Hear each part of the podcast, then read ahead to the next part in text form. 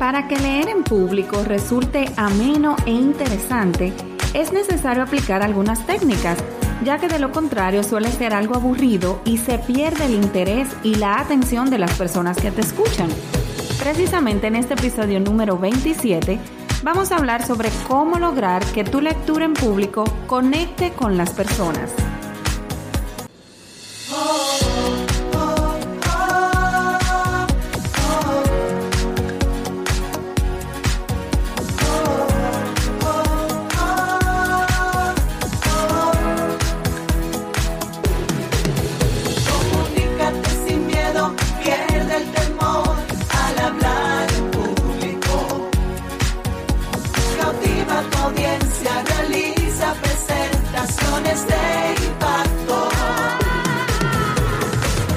Contigo, Elizabeth Vargas, especialista en comunicaciones corporativas y marketing, asesora y capacitadora en técnicas de oratoria y redacción de discurso. Operación Comunícate.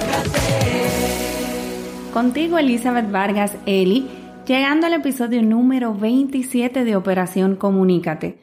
Te recuerdo que nos puedes escuchar cuantas veces tú lo consideres necesario y quieras así hacerlo a través del reproductor de podcast de tu preferencia.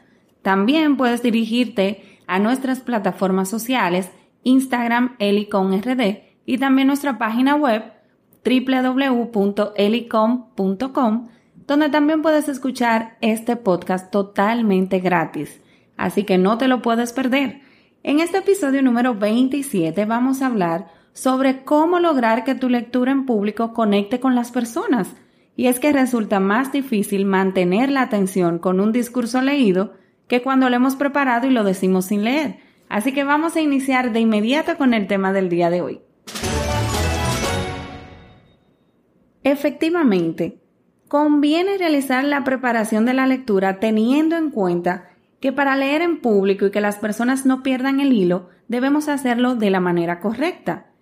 Al leer, quiero que sepas que nuestro cerebro está concentrado en hacerlo bien, en que no se escape una letra, una S, una coma, es decir, requiere un esfuerzo adicional y precisamente por esto, la mayor parte de la atención del que lee se centra en descifrar el mensaje escrito. En cambio, cuando improvisamos, obvio está, luego de habernos preparado, aunque estemos concentrados en qué vamos a decir, se trata de nuestro, vamos a decir, registro natural y tenemos una mayor expresividad con nuestra voz.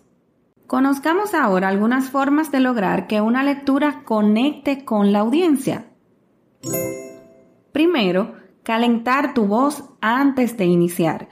Es necesario que muevas los músculos de la cara para pronunciar o vocalizar mejor y también para ganar agilidad.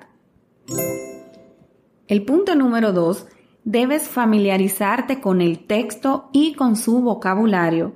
Ojo aquí, yo te recomiendo realizar varias lecturas del texto hasta que tú te sientas cómodo o cómoda con él. No debe existir ninguna parte en la que te tranques o te confundas.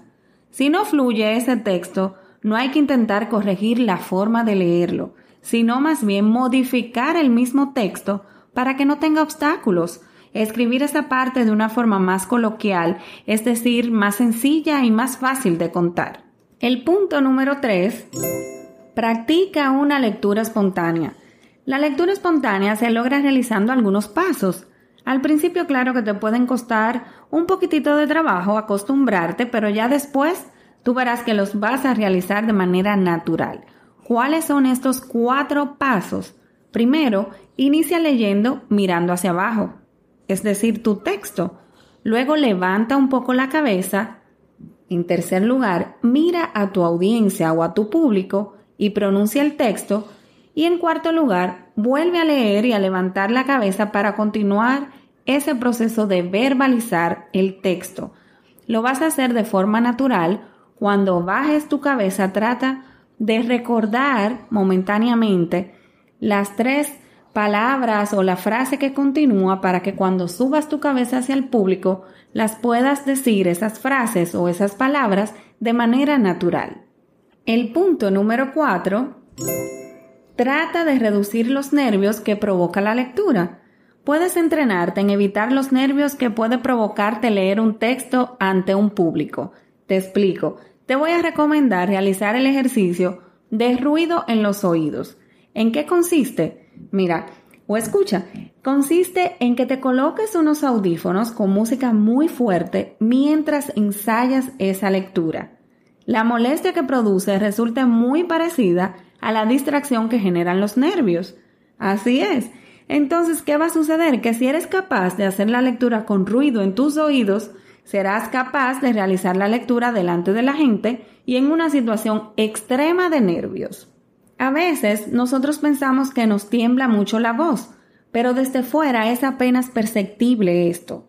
Si uno se graba haciendo el ejercicio que te acabo de comentar y te escuchas, te darás cuenta de cómo va a sonar aunque estés nervioso tu voz. Así que este ejercicio te lo recomiendo porque es sumamente interesante el resultado.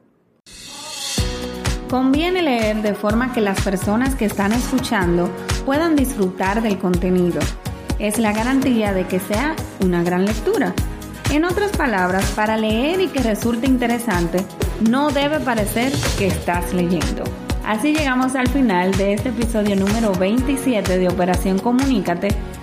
Te pido por favor seguir en contacto con nosotros a través de las plataformas sociales RD y en cualquier reproductor de podcast de tu preferencia. Escúchanos totalmente gratis.